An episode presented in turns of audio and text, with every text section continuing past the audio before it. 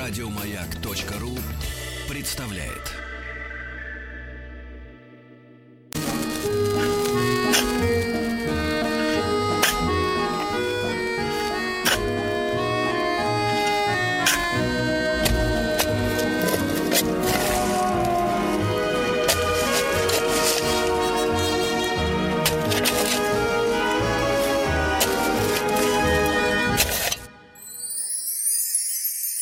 Докопались. Друзья мои, наш, э, наш проект «Докопались» обо всем том, что можно достать из-под земли, да. И мы э, сегодня рады приветствовать Александра Александровича Громова. Сан Саныч, доброе утро. Доброе да. утро, Сергей. Доброе утро, да, радиослушатели, да, уважаемые. Доброе утро, да. Доктор истории, э, доктор, ти, простите, истории, технических, конечно, технических наук, э, профессор Мессис и э, с Александром Александровичем мы сегодня поговорим об углероде. Сан Саныч, ну вот мы о многих вещах с вами говорили, да? И как-то все это зрительно представляется, а когда произносишь слово углерод, ну, как-то как впадаешь в некоторые, так сказать, э, ну, не в прострацию, но, э, как так сказать, о чем идет речь, собственно говоря, Сан Саныч? Да, на самом деле углерод представить, наверное, проще всего. Это он имеет несколько аллотропных модификаций. Самое известное это алмаз и графит. А, вот оно что. Вот оно да. что. А с углем связано? Конечно, уголь это тоже э, почти практически чистый углерод. Ну, там скажем, коксующиеся угли 97%, а вот бурые угли там 50% углерода, а остальное зола. Угу. А, Сан Саныч, ну тогда нужно... Э, смотрите, у нас тема-то совпадает, в принципе, это хорошо. Мы, значит, в ритме со Вселенной живем. Совпадает э, с новостями, потому что как раз вот на этой неделе пришли известия, как женщина, э, работавшая в Алросе, вынесла в своих трусиках, ну, обычно хотелось бы сказать, вынесла все, вот, но здесь нет, всего до 300 миллионов. Угу рублей, значит, алмазов. Вынесла. Да, алмазов вынесла. Ну, много лет она несла, поэтому так как-то накопилось за эти, ну, как круглая сумма, видимо, на, натикала, так и взяли за жабры. Вот, а, Александр Александрович, а, вот алмазы-то, они, конечно, нам очень, как говорится, интересны. Вот, а, исторически, с каких времен-то, значит, вот стали этим именно алмазом интересоваться люди? Э, с древнейших времен, еще там с египетских и персидских времен. Вот вы знаете, у нас в Грановитой палате находится один из самых знаменитых э, громадных алмазов, ну как громадных, несколько сантиметров он там размером, называется шах. И э, на нем есть персидские надписи, которые вот очень древняя цивилизация оставила еще, которая там, то есть добывали алмазы с глубокой древности. Вот они почему-то только попадали не совсем в хорошие руки, но добыча известна, так сказать, уже так, э, много э, тысяч лет. Александр Александрович, э, вот вы говорите, процарапали, да? А добывали с целью вот именно получить сверхтвердое, так сказать, вещество, да? Или сверхдорогое для украшений? Нет, конечно, Сергей, раньше алмазы использовались только для украшений их э, вот это особый блеск, знаете, mm-hmm. там вот они преломляют свет очень красиво, и поэтому э, использовали в коронах, там, в драгоценностях для царей, для вельможных особ. Э, и, э, Сан Саныч, а как же его эм, обрабатывали, если он сам самый твердый? Вот тут как бы возникает вопрос из серии, почему клей внутри тюбика не сохнет? Как бы, сказать, да, Парадокс. Да, с, человек, с общечеловеческой точки зрения, как бы, ну, с точки зрения совести вообще, вот как бы этот вопрос возникает, да? Да, как вы знаете, обрабатывать тяжело. Конечно, он действительно самый твердый материал, но мягкие материалы могут твердые обрабатывать, просто нужно времени очень много. Можно и песочком тереть и пытаться отшлифовать, но просто для того, чтобы отшлифовать, скажем, э, нож там, да, заточить, вам нужно одна минута, а для того, чтобы алмаз самый твердый, десятка по шкале Мооса, э, то нужно много времени потратить. Но полировали и в древности алмазы тоже. Песком чем? Тем, что было под руками. Под рукой только рука иногда, да, как говорится. Александр Александрович, а вот, э, так сказать, что находится, вот почему же он такой прозрачный? Вот мы когда да, уголь-то берем в руки, да, он вот ни, ни разу не прозрачный. Хоть ты на солнце через него смотри, черный, как дней, как черт. Uh-huh. Вот, а этот, соответственно, наоборот, кристально, как говорится, что ж с ним там под землей такое происходило, что он бедный так из черного-то обелился? Да, э, это свойство, вот эта прозрачности и преломление света обусловлено тем, что кристаллы алмаза сжаты, при, они получены при огромных давлениях. Сотни гигапаскалей. Вот есть такие кимберлитовые трубки, где так. алмазы-то добывают. У нас в Якутии как раз вот женщина, которая там, видимо, э, работала на этих месторождениях. Да подозреваю, что не там. Так, ну ладно. Да, э, ну, Алроса у него в Якутии в основном. Да, да, да месторождения. Так вот, кимберлитовые трубки, э, они э, формируют алмазы при сверхвысоких давлениях. А откуда поэтому... они там эти давления берутся-то? Э, в толщах земных пород там же давление огромное. Мы не знаем, какое давление в центре Земли. Сейчас очень много появилось исследований, которые моделируют эти давления. Угу. А они вот из центра под огромным давлением выходили наружу, видимо. И там были вот эти куски углерода. Для нас, материаловедов, алмаз это просто углерод. И когда мы идем и видим украшения э, с бриллиантами, мы понимаем, что это то же самое, что и графит, в общем-то. Что то и есть я, и уголь. я так и представляю Сан Саныч, который идет с дамой, э, ничего личного, Сан Саныч, образ родился, э, мимо ювелирного магазина женщина говорит, ой, бриллианты, а вы такие, ничего страшного, это углерод. И идем дальше идем дальше в продуктовый, да. Значит, Александр Александрович, а вот смотрите, на этой неделе тут уж тогда невозможно не сказать, да, вы говорите, что как бы вот эти вот, э, какие трубки-то, вы говорите, трубки? Киберлитовые, киберлитовые. Вот они, киберлитовые трубки, их как бы, они как лучи, как говорится, выдавливаются, да, из э, этой, как ее, из, из э, ну, кто там сидит, ядра, ядра. Из вот. недр земли. Да, выдавливается, да, и внутри, соответственно, вот образуется под этим жутким давлением. Слушайте, а как вы относитесь, поскольку вы у нас специалист об, об, обо всем вот этом, то не могу не задать вопрос. Вот на этой неделе, значит, несколько сообщений пришло сразу про то, как ученые все никак не могут определиться, а, что там у нас внутри Земли. Одни говорят, там, говорят, ядро сидит, да? Ядро, а, которое крутится и крутится бешено. Значит, быстрее, чем Земля крутится вокруг собственной оси, да? Вот оно что-то там крутится, центрифуга. Другие говорят, да нет, там внутри может быть вода. Вот, вода внутри земли, прямо вот внутри. Ужас какой-то. Вы вот к какой точки зрения склоняетесь? Что там у нас внутри-то? Теорий э, строения внутреннего Земли очень много. Была вот популярна одно время теория полой Земли, что там вообще пустота, пузырь.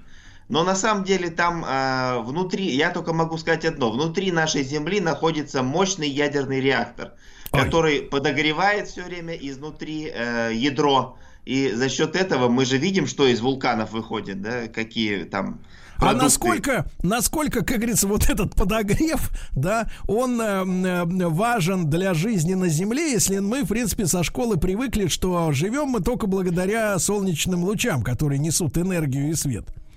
Нет, э, изнутри Земля тоже подогревается, это нельзя отрицать. Ведь мы знаем, что если э, проникнуть в, глу... ну, в метро, скажем, там постоянная всегда температура, а если мы в шахту еще глубже, а если в жерло вулкана, там же очень горячо. Нет, ну Поэтому ну вот, и вот снизу вы, тоже мы под... Сан Саныч, да. но вы должны понимать, что народ находится в заблуждении. Когда я спрашивал, почему в метро нет, это я маленьким ребенком еще был, смышленым. Когда я спрашивал, почему в метро нет батарей, ну я же видел, что их там нет, правильно? А мне, значит, отвечали такие, а в, э, я жил в Питере в детстве, а в Питере глубокое метро, глубже, чем в Москве, да? Соответственно, ехать минуты три, наверное, по эскалатору, если не больше. И мне отвечали, а ты знаешь, Сережа, а потому что люди надышали надышали. Нет, надышали люди. Вот, э, поэтому и тепло в метро. Но на самом-то деле мы же понимаем, это от ядра шарашит, да? Вот это Конечно, снизу. это изнутри подогревается. Поэтому нам важно тепло Земли, не только Солнце. Есть же холодные планеты, следующие. Марс там за нами, Юпитер, Сатурн. Они намного холоднее поверхности их. Там уже все остыло, жить нельзя. Так, а вот что касается все-таки, Сан Саныч, а почему нет э, правдоподобного? Вот мы лезем зачем-то в космос, да, вот занимаемся какой-то, не знаю, дорогостоящей какой-то вот этой космической, ну я не нас имею в виду, человечество имею в виду. Вот так, человечество, да. А вот сами не знаем еще, что у нас там, как говорится, под ногами в буквальном смысле. Э, как бы нам вот экспедицию-то не снарядить туда вни- вниз, а? В центр Земли, боюсь, что пока невозможно. Мы не просветить не можем, у нас нет инструментов. Копать можем, ну сколько, 5 километров только, и все, и глубже Погодите, уже... а почему, а почему нам не удается просветить вниз? У нас же есть мощный рентген. Э, такую огромную толщину никогда в жизни не просветишь. Ведь диаметр Земли составляет там что-то 6 тысяч, по-моему, километров. Э, так. 30 тысяч в экватор. Поэтому а такую огромную тогда, толщу. Э, Сан Саныч, ну тогда беру, хватаю за язык всех этих вот ученых. А откуда, если они говорят, не, не, мы не знаем, откуда тогда все эти версии про ядро, э, про то, что она крутится быстрее, чем сама Земля. Вот откуда тогда берутся вот эти все фэнтези-то? Это по косвенным признакам. Есть там определенные теории, но на самом деле, конечно, я думаю, Туфта. что классическая теория самая правильная, что там у нас магма, так. горячее ядро и так далее. То есть там как желток такой, да, вот э, кипящий. Да, гори, все вглубь все горячее и горячее, вот, что-то производит тепло. Но вот что является генератором тепла, не совсем понятно. То и, соответственно, соответственно, Сан Саныч, соответственно, мы не понимаем, какой там, говорится, как говорится, запас этого тепла, правильно? Ну, надеюсь, что на нашу жизнь хватит, Сергей. Ну, мы должны думать о внуках. Хорошо. Это, да, знаете, Сан известный анекдот, что мне так. один друг сказал, что солнце остынет через 40 миллиардов лет, а он заплакал, говорит, а я думал, что через 4 миллиарда, ну там, то есть еще, это еще долго будет. Трезвый это. был друг-то? Да. Если плакал о таком. Да, Смотри, как да, сегодняшнего да. мужчину можно легко вот ранить, да? Правда. Солнце Значит, остынет, да, и все. Да, да. Сан Саныч Громов, доктор технических наук, профессор МИСИ. С нами мы говорим об углероде, и вот в частности графитовые, да, эти вот, э, так сказать, э, образцы. Значит, товарищи, подытоживая происхождение алмазов, значит, э, под нами, я сейчас хочу, значит, Владик, хватит эту разухабистую пеншестраду, давай так, тревожную так, так, музыку. Давайте. Угу. Под нами, значит, на глубине сколько? Если 6 тысяч диаметров, то диаметр, то на глубине, наверное, где-то тысячи три километров как минимум, да? Значит, да, две. Да, да, есть алмаз, много алмаза. Нет, нет, алмазов много, но под ним какая-то адская, значит, топка. Жижа. Да, да, которая, значит, давит со страшной нечеловеческой силой вокруг себя так. и выдавливает в киберлитовых, кимберлитовых, как там это? Трубках. Да, кимберлитовых. Кимберлитовых трубках выдавливает все, что может выдавить, и в том числе оттуда алмазы выдавливаются, да? Вот, кстати, э, Сан Саныч, а вот по физическим свойствам алмаз, он у нас как, например, в смысле электропроводности угу. или прочие дела? Для чего сгодится? Да. Да, у него теплопроводность очень хорошая. Электропроводность, он, по-моему, диэлектрик. Но используют сейчас в основном для э, полировки. То есть им режут алмазные резаки, если в технике говорить, алмазные порошки для шлифовки. Поэтому и используют свойство вот это сверхтвердости. Он десятка по шкале Маоса, по шкале твердости Маоса. А ну, сколько всего-то в шкале? Максимум какой?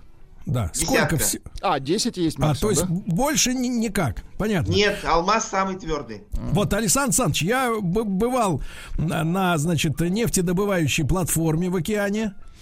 И там я, ну, наверное, это можно было видеть и не, не, не на нефтедобывающей платформе, но я видел своими глазами, как выглядит бур, который вот первым а, начинает э, долбиться туда в угу. ствол этой самой... В недра. Да, вот, угу. да. И, понимаешь, он лежал на земле, но у него был вид такой, что это какой-то полуживой, но в том числе, но не органический организм, извините за тавтологию, да, как вот в «Матрице», помнишь эти машины, угу. которые долбились до города Как будто Зиона. его обидели, этот бур. Нет, нет, это как бы какой-то замерший осьминог страшный, у которого вот эти вот на винтах, на лопастях вот этих, он как винт такой, uh-huh. да, вот корабельный, на нем вот эти нашлепки, мягко говоря, да, из, из алмазов как раз, алмазные вот эти головки, которыми, собственно говоря, порода-то и режется. Вот, и Да, они все, все источены, все источены, и я так подумал, что вот э, когда говорят там про себестоимость нефтедобычи, да, а ведь э, э, речь-то, знаешь, некоторые думают, ну, мы сейчас вот возьмем нефть и продадим. Так ты сначала до нее добурись. Если эта головка стачивается, я не знаю, за сколько там, ну, в зависимости от плотности породы, понятное дело, да, но одна такая вот эта голова, она ж стоит, наверное, немеренных денег. Там алмазов одних. Сколько, а? Вот. Совершенно верно. Вот все способно истираться. Истирается и алмаз, когда режущий инструмент э, и алмазные резаки затупляются, и вот эти буры, о которых вы сказали. Поэтому все Ну, а это, сколько конечно, вот, дорогое э, удовольствие. Александр Александрович, а при- примерно вот такая голова-то сколько она стоить может? Ой, вы знаете, трудно сказать. Э, Там используются такие специальные, э, как бы, а, матричные э, композиты, содержащие алмаз. То есть алмаз распределен, как правило, в металлической матрице. Он в виде порошка там Так. алмазного. И э, вот эти истирающие буры, они из такого композита сделаны. Ну, дорогие, конечно. Ну, как автомобиль, скажем. Каждый бур, я думаю, как автомобиль стоит. Мгм. Александр Александрович, а вот скажите, в общей массе добываемых алмазов какой процент, ну примерно, конечно, какая доля идет на вот эти э, цацки, а, э, э, э, э, На украшения? предметы искусства. Украшения, да, а какая вот на промышленные цели? Я думаю, что на промышленные в гораздо меньшей степени, конечно. В основном Да на украшения. что? Они востребованы, женщины их любят, поэтому... Ну а что, а почему, вот скажите, вот, вот я просто докопаться хочу А до женщин наконец-то. тогда? Потому что я вот беру в руки, у меня никакого пиетета нет особенного. А почему вот женщин так цепляет э, эта вот штука? Да, потому что там особое преломление света. То есть они очень красиво переливаются на свету. И даже А. говорят, что есть специалисты, которые могут алмаз от стекла отличить просто на взгляд алмазники. Но я считаю, что сейчас есть и стекла, они ничем практически от алмазных колье не отличаются. Нет, нет, вы прям говорите, ничуть не хуже.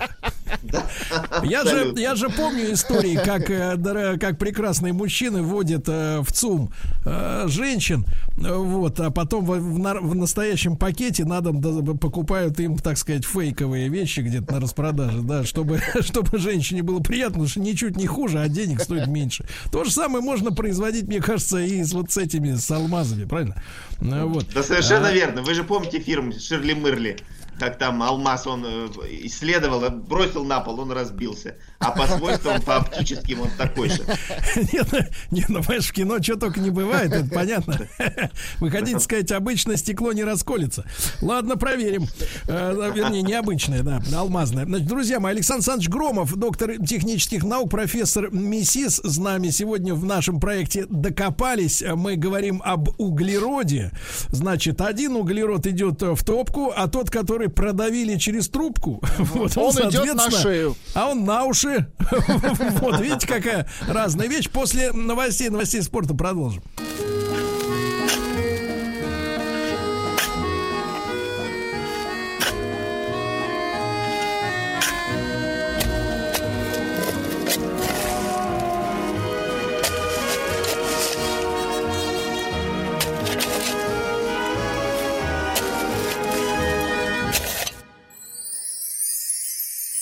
Докопались. Докопались. Наш специальный проект, посвященный всему, до чего может добраться современный геолог. И главный наш докладчик Александр Александрович Громов, доктор технических наук, профессор МИСИС. Мы сегодня говорим об углероде. Но вот э, так прояснили обстановочку. Да, к сожалению, этот э, материал идет в большей степени для украшений. Да, но ничего, ничего. Значит, э, э, Александр Александрович, а вот по, графиту, да, графит, правильно я произношу? Не графен, Да, да. графит. Графен это другая модификация. Это плоский графит, как бы. А, Он открыт был недавно, в 2011 году Нобелевская премия за открытие графена получена русскими Гейм и Новоселов, которые, к сожалению, живут в Англии. Понимаю, понимаю. Ну, к сожалению, там жизнь заставит переберутся обратно. Значит, Сан Саныч, а вопрос с графитом. А Вот вы сказали, что алмаз десяточка, да, по шкале твердости, самый твердый. А графит в этом смысле чуть по послабже, как говорится. А графит пр- пр- практически самый мягкий, он единичка, и поэтому вот графиты пишет карандашом графитовым, мы пишем с вами, он легко очень оставляет следы на бумаге. Так это и есть графит. Это и есть графит, совершенно верно. Так, Александр Александрович, а его происхождение в таком случае, если алмазы выдавливали, уголь спокойно лежал, то этот как, откуда берется? А, Считается основная версия происхождения угля, то есть графита, это э, вот разложение остатков деревьев, там какой-то растительности, и э, за многие-многие миллионы лет она превращается вот в чистый такой углерод, в его модификации графит. А, Сан Саныч, вот опять же вспоминается история из детства, из школьного. Э, Помню, что в школе у нас были, так сказать, ну, мы сталкивались достаточно рано в детстве с дефицитом э, всякого разного рода. И одним из самых дефицитных, э, ну, с точки зрения ребенка, э, были цветные карандаши. То есть, вот, например, набор, который сегодня можно совершенно спокойно купить, там 24 цвета или 12, или, или даже можно купить в специализированных магазинах для художников огромные такие палитры цветных карандашей, там десятки их цветов разных, э, с разных оттенков. А тогда цветные карандаши, вот особенно в наборах больших, были с сумасшедшей редкостью. И я как-то спросил учительницу, почему. А она сказала, знаешь, Сережа, графит, вот тогда я в первый раз услышал Так, так, это, так. это слово. Графит. графит, он нужен очень-очень сильно, Сережа, в наших ракетах. Поэтому мы, поэтому у мы передаем, была, да? мы передаем графит ракетчикам, и поэтому у А, нас не мирное небо. Ты что там завелся? Ты слушаешь, что Я профессор говорит? удовольствием слушаю, да. Значит, э, Александр Александрович, значит, я верю, что смеялись не вы, смеялся этот человек. Значит, э, провалим была учительница. Нет, э, в ракетах графит не используется. Он Погодите, используется, скажем, в до сих пор алюминия. не для, используется? а, материал, как материал катодов. Огромные такие графитовые стержни, там, на которых алюминий осаждается. Но в ракетной технике, ну, разве что, не знаю, космонавты берут с собой карандаши и там пишут ими, да. То есть они все забрали с собой, все цветные.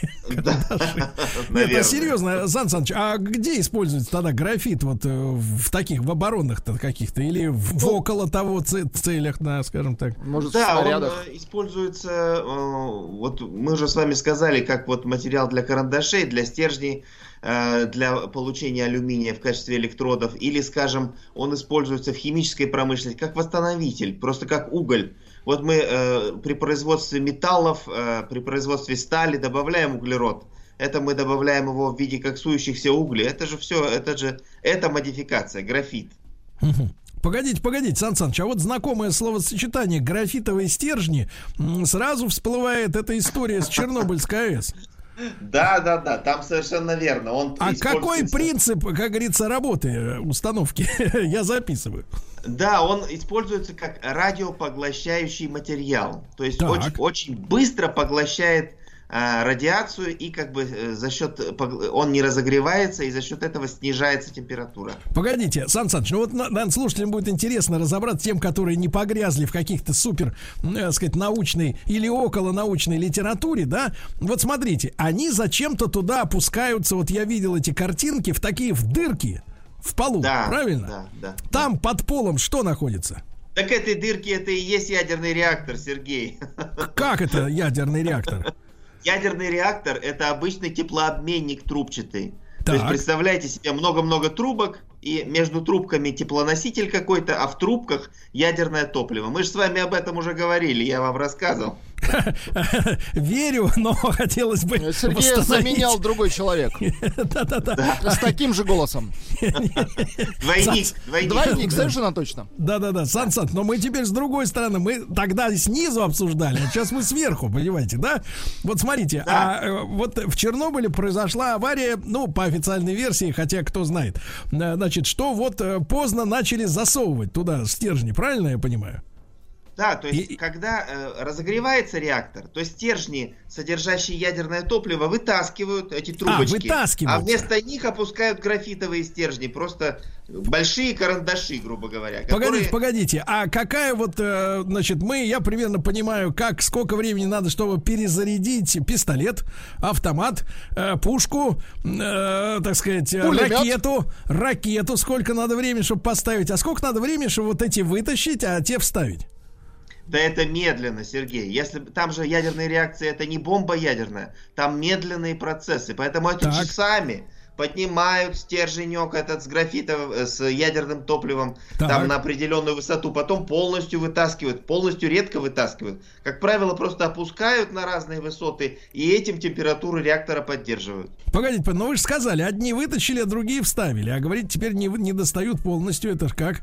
Нет, если мы ядерный реактор заглушаем, то есть Так. ядерное топливо вытащили, тогда мы в эти дырки, где Так. были трубки с ядерным топливом, вставляем графитовые стержни. Ага. Понятно. Ну, то есть- Охлаждаем. Он как то есть до, используется. то есть до погружения, в, что касается Чернобыля, то до погружения графита дело уже не дошло. Да, там произошел взрыв и не успели заглушить реактор, то есть вот эти графитовые стержни поставить в эти дырки, о которых вы говорите. Но если часами продолжается, а взрыв-то это дело минутное, то, конечно, не успели. Такой, там же нет Да. револьверного принципа, да, когда шарабан какой-нибудь крутится и так. э, одно Нет, вс- это очень долго там. Подъемный кран поднимает стержень, один поднял, другой опустил. А сколько их там может быть вот в одном реакторе штук? Ну, примерно. Ну, 100 штук. 100 О, Господи. И на каждую операцию, соответственно, там, ну, как минимум, там несколько минут, да, надо, ну, минут 10, наверное. Вот, э, если вы видели, э, как работает оператор ядерного реактора, он сидит и смотрит на экран. На Так. эти вот э, дырочки, сотовая там такая структура, на соты. И Да. в, вот в каждой сотой температура показана, там высота, на которую стержень опущен. Там работа очень такая тяжелая, следить за этим всем.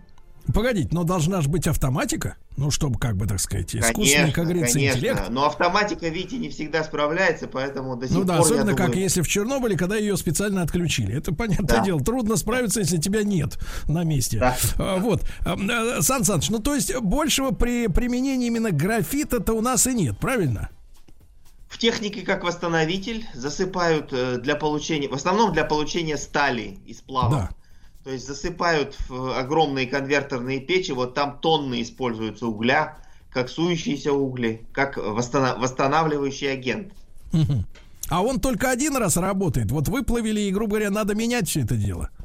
А, Он работает, к сожалению, один раз, потому что уголь у нас при сгорании образует газообразные продукты. Вот это СО2, парниковый эффект, углекислый газ, э, который как раз накапливается в атмосфере и вроде бы приводит к потеплению, он как раз образуется-то в металлургии в основном. Там, Так. где вот эти процессы окисления э, огромных количеств угля. Мгм. То есть, э, когда говорят, что и от, авто- от автомобилей все, и от коров, это что же, э, э, вводят нас в заблуждение в какое-то. Ну, автомобили вносят определенную часть, но можно посчитать, это же подчиняется расчетам. А в основном, конечно, это вот такие тяжелые процессы металлургические и процессы энергетические, сжигания углей и э, процессы производства стали.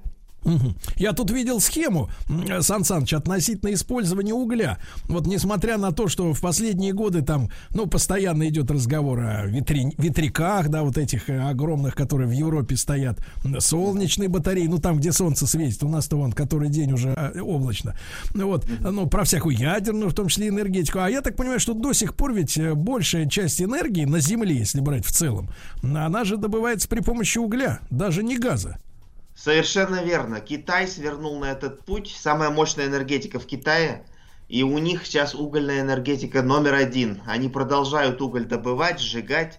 И Это, поэтому конечно, у них, собственно говоря, поэтому у них, собственно говоря, и смог этот, да, который даже, ребята, есть приложение специальное там э, в смартфоне, уровень смога, это англоязычное приложение, видимо, для туристов тоже адаптированное, уровень смога в Пекине или там и в Шанхае, там можно посмотреть, там есть шкала, красные, оранжевые, желтые, э, вот, посмотрите, залезьте, посмотрите, сколько сегодня в, Шах- в Шанхае, можно ли, как говорится, выходить на улицу, потому что там в масках ходили э, по улице в Пекине и в Шанхае и до коронавируса, вот что делать.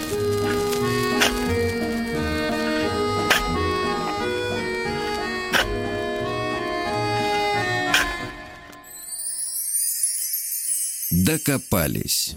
А Я посчитал количество капков, которые уже прозвучали в эфире. Это, кстати, в- короткая версия, Сергей. Да, в рубрике «Докопались». По моим по скромным подсчетам, насколько мне позволяет образование, мы где-то до середины вот расстояния до а, магмы э, уже добрались. Да, да если хорошо. копали в реальности. Александр Александрович Громов, доктор технических наук, профессор МИСИС. Сан Александрович, ну и вот вы упомянули двух, э, так сказать, талантливых мужчин, да, э, которые, ну, в силу определенного рода обстоятельств, да, э, вот, э, оказались в английских лабораториях. Хорошо, что их не там не обвиняют в полониевой какой-нибудь атаке или еще что-то, дай бог им здоровья. Ну Вот, но они, э, значит, с графеном, да, что-то там сделали, вот вы э, это слово уже использовали. Это что ж за графен такой? Вот хочется узнать. Да, графен это одна из аллотропных модификаций углерода. Их много, их десяток на самом деле. Ну вот мы алмаз, графит назвали. А графен это когда а, атомы в один слой уложены, такие как бы поверхности из атомов графена. А это Он зачем? обладает очень большой теплопроводностью и жесткостью. И поэтому в технике может использоваться. А зачем надо вот в одну молекулу уложить? А это вот э, графит как раз, э, если взять графит, вот карандашик, да, мы пишем с вами, как открытие графена было сделано. Пишем карандашиком, потом в электронный микроскоп посмотрели на этот след от карандаша, а там вот эти плоскости. И поняли, что это новая модификация углерода. Но работы начались еще в России. Гейм же имми- иммигрант, он из России уехал потом в Англию. Поэтому он здесь начал еще работы по открытию графена. То есть можно стрясти процент, я понял, при, при удобном раскладе. А какая польза вот в графене-то? Ну, с графитом мы разобрались, да, вот в этом новом одномолекулярном, так сказать, толщиной материале, в чем смысл?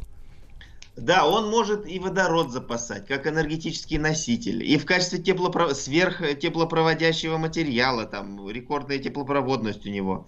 И для электроники он используется, и кремний там может заменять в микросхемах. Применений очень много, но проблема такая у него, знаете, как у алмаза, он еще все дорог.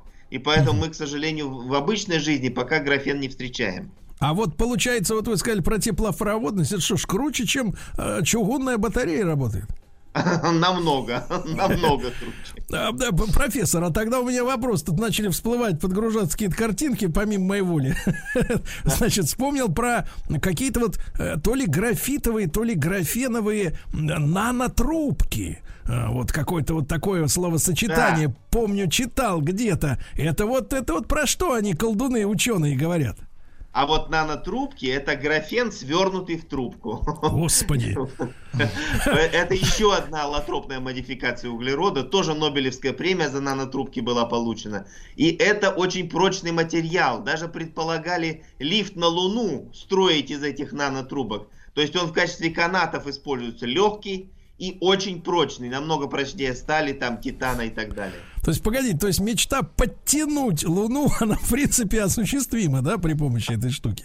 Если бы много у нас было таких э, э, Канатов. углеродных нанотрубок, то мы бы построили этот лифт на Луну, о котором мечтал еще Циолковский. И не нужно было бы летать. Да, погодите, погодите. А вот вы уже говорили сегодня, Сан Саныч, э, есть шкала твердости, да? А тут же не твердость, и это, это как-то прочность, она тоже измеряется какой-то шкалой, да? То есть на разрыв Конечно, имеется в проч- виду. Прочность и твердость это разные вещи. Твердость это, э, скажем, э, есть разные там шкалы. Твердость по Виккерсу, по Маосу, вот это, э, абсолютные шкалы. А прочность это прочность, скажем, на разрыв или прочность на сжатие. Кирпичи вот испытываю, знаете, прочность на сжатие. Это другое Мгм. понятие. Я видел, как десантники разбивают кирпичи, Ну, конечно. вот это они испытывают их. Ты так не шутил, тебе выходить Это не шутка была. в переход. Э, Вот, а там могут быть люди еще встретиться. Десантники там всегда, Да, каждое да, утро. да, да, мало ли что. А Сан Саныч, а вот эта шкала на разрыв, то есть вот эти графит, графит, графеновые или графитовые трубки, нанотрубки, Да, углеродные нанотрубки они называются. Там уже Да, исчез графит и графен, просто углерод остался. то есть свернутые, понимаешь ли, вот в эти в цилиндры, да, в какие-то. Да, да. Сейчас И- этот и- материал уже не экзотический. Э, много очень э, производителей углеродных нанотрубок. Еще десятки, 10 лет назад, там когда-то интервью, помню, давал, говорил, что ведрами уже в Новосибирске, в Академгородке производят эти нанотрубы, но вот куда их девать, пока не решили. Лифт еще не, пос... не, не дошли до лифта на Луну еще. Погодите, погодите, профессор, не было, профессор, так ведра кончится. Вы скажите. А, ведра. Нет, серьезно, вот, вот в практической сфере, вот взять Владика нашего, живет ну, человек, не тужит, да? Вот что, что обычному-то а человеку, которому, да? которому до Циолковского не добраться, так сказать, вот э, что можно из этой штуки сделать-то, из, из вот этой вот нано? Нет, э, боюсь, что для обычных людей пока не применяется. Не Но есть определенный всегда диапазон, когда открытие сделано, потом его раскручивают и потом применяют, вот как лазер. А-а-а. Со времени открытия лазера в 50-х годах до сегодняшнего его применения широкого прошло 50 лет больше 50 лет. Также и графен, и углеродные нанотрубки. Дайте время, будем дешевые, научимся синтезировать, тогда в каждый дом войдут. Не, ну вот а в шутейном-то разговоре, вот где нужна особая прочность на разрыв? Ну, вот, э, э скажем, э, ну, э, скажем, вот э, для современных э, телефонов. Там так. вот эти экраны, они же падают, бьются. Да. Если так мы покупаем чехлы вот эти вот, да, э, угу. если бы сделать из вот углеродистых материалов эти экраны, то можно было бы чехлы не покупать, отказаться от этого, и корпуса прочные. И да, играть и... футбол телефонами. Погодите, погодите, корпус-то ладно, это как бы полбеды, а экран-то он же прозрачным должен быть.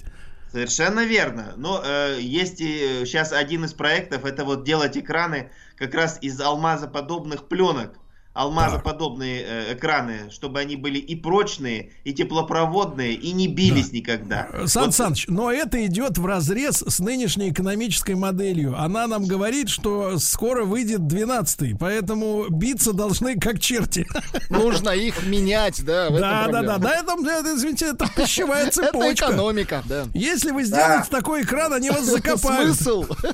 Да, Совершенно верно. Таком... Никому не нужны продукты, никому не нужна вечная игла для, для примуса. Помните, да, Остап да, Бендер говорит, мне, кажется, не нужна что... вечная игла для примуса, я не хочу Мне кажется, вечно. что сегодня с Сан Санычем Громовым, доктором технических наук, э, профессором МИСИС, мы в очередной раз э, общее, так сказать, понятно подтвердили, что экономическую модель эту надо менять, чтобы действительно, действительно по-настоящему э, свежие изобретения приходили к людям, а вот, вот эта вот вечная, значит, замена старого на новое, э, это все уже отжившее сценарий, да. Э, Сан Саныч, огромное спасибо, получили удовольствие, товарищи. Спасибо До завтра. Вам. Спасибо. Да, спасибо. Еще больше подкастов на радиомаяк.ру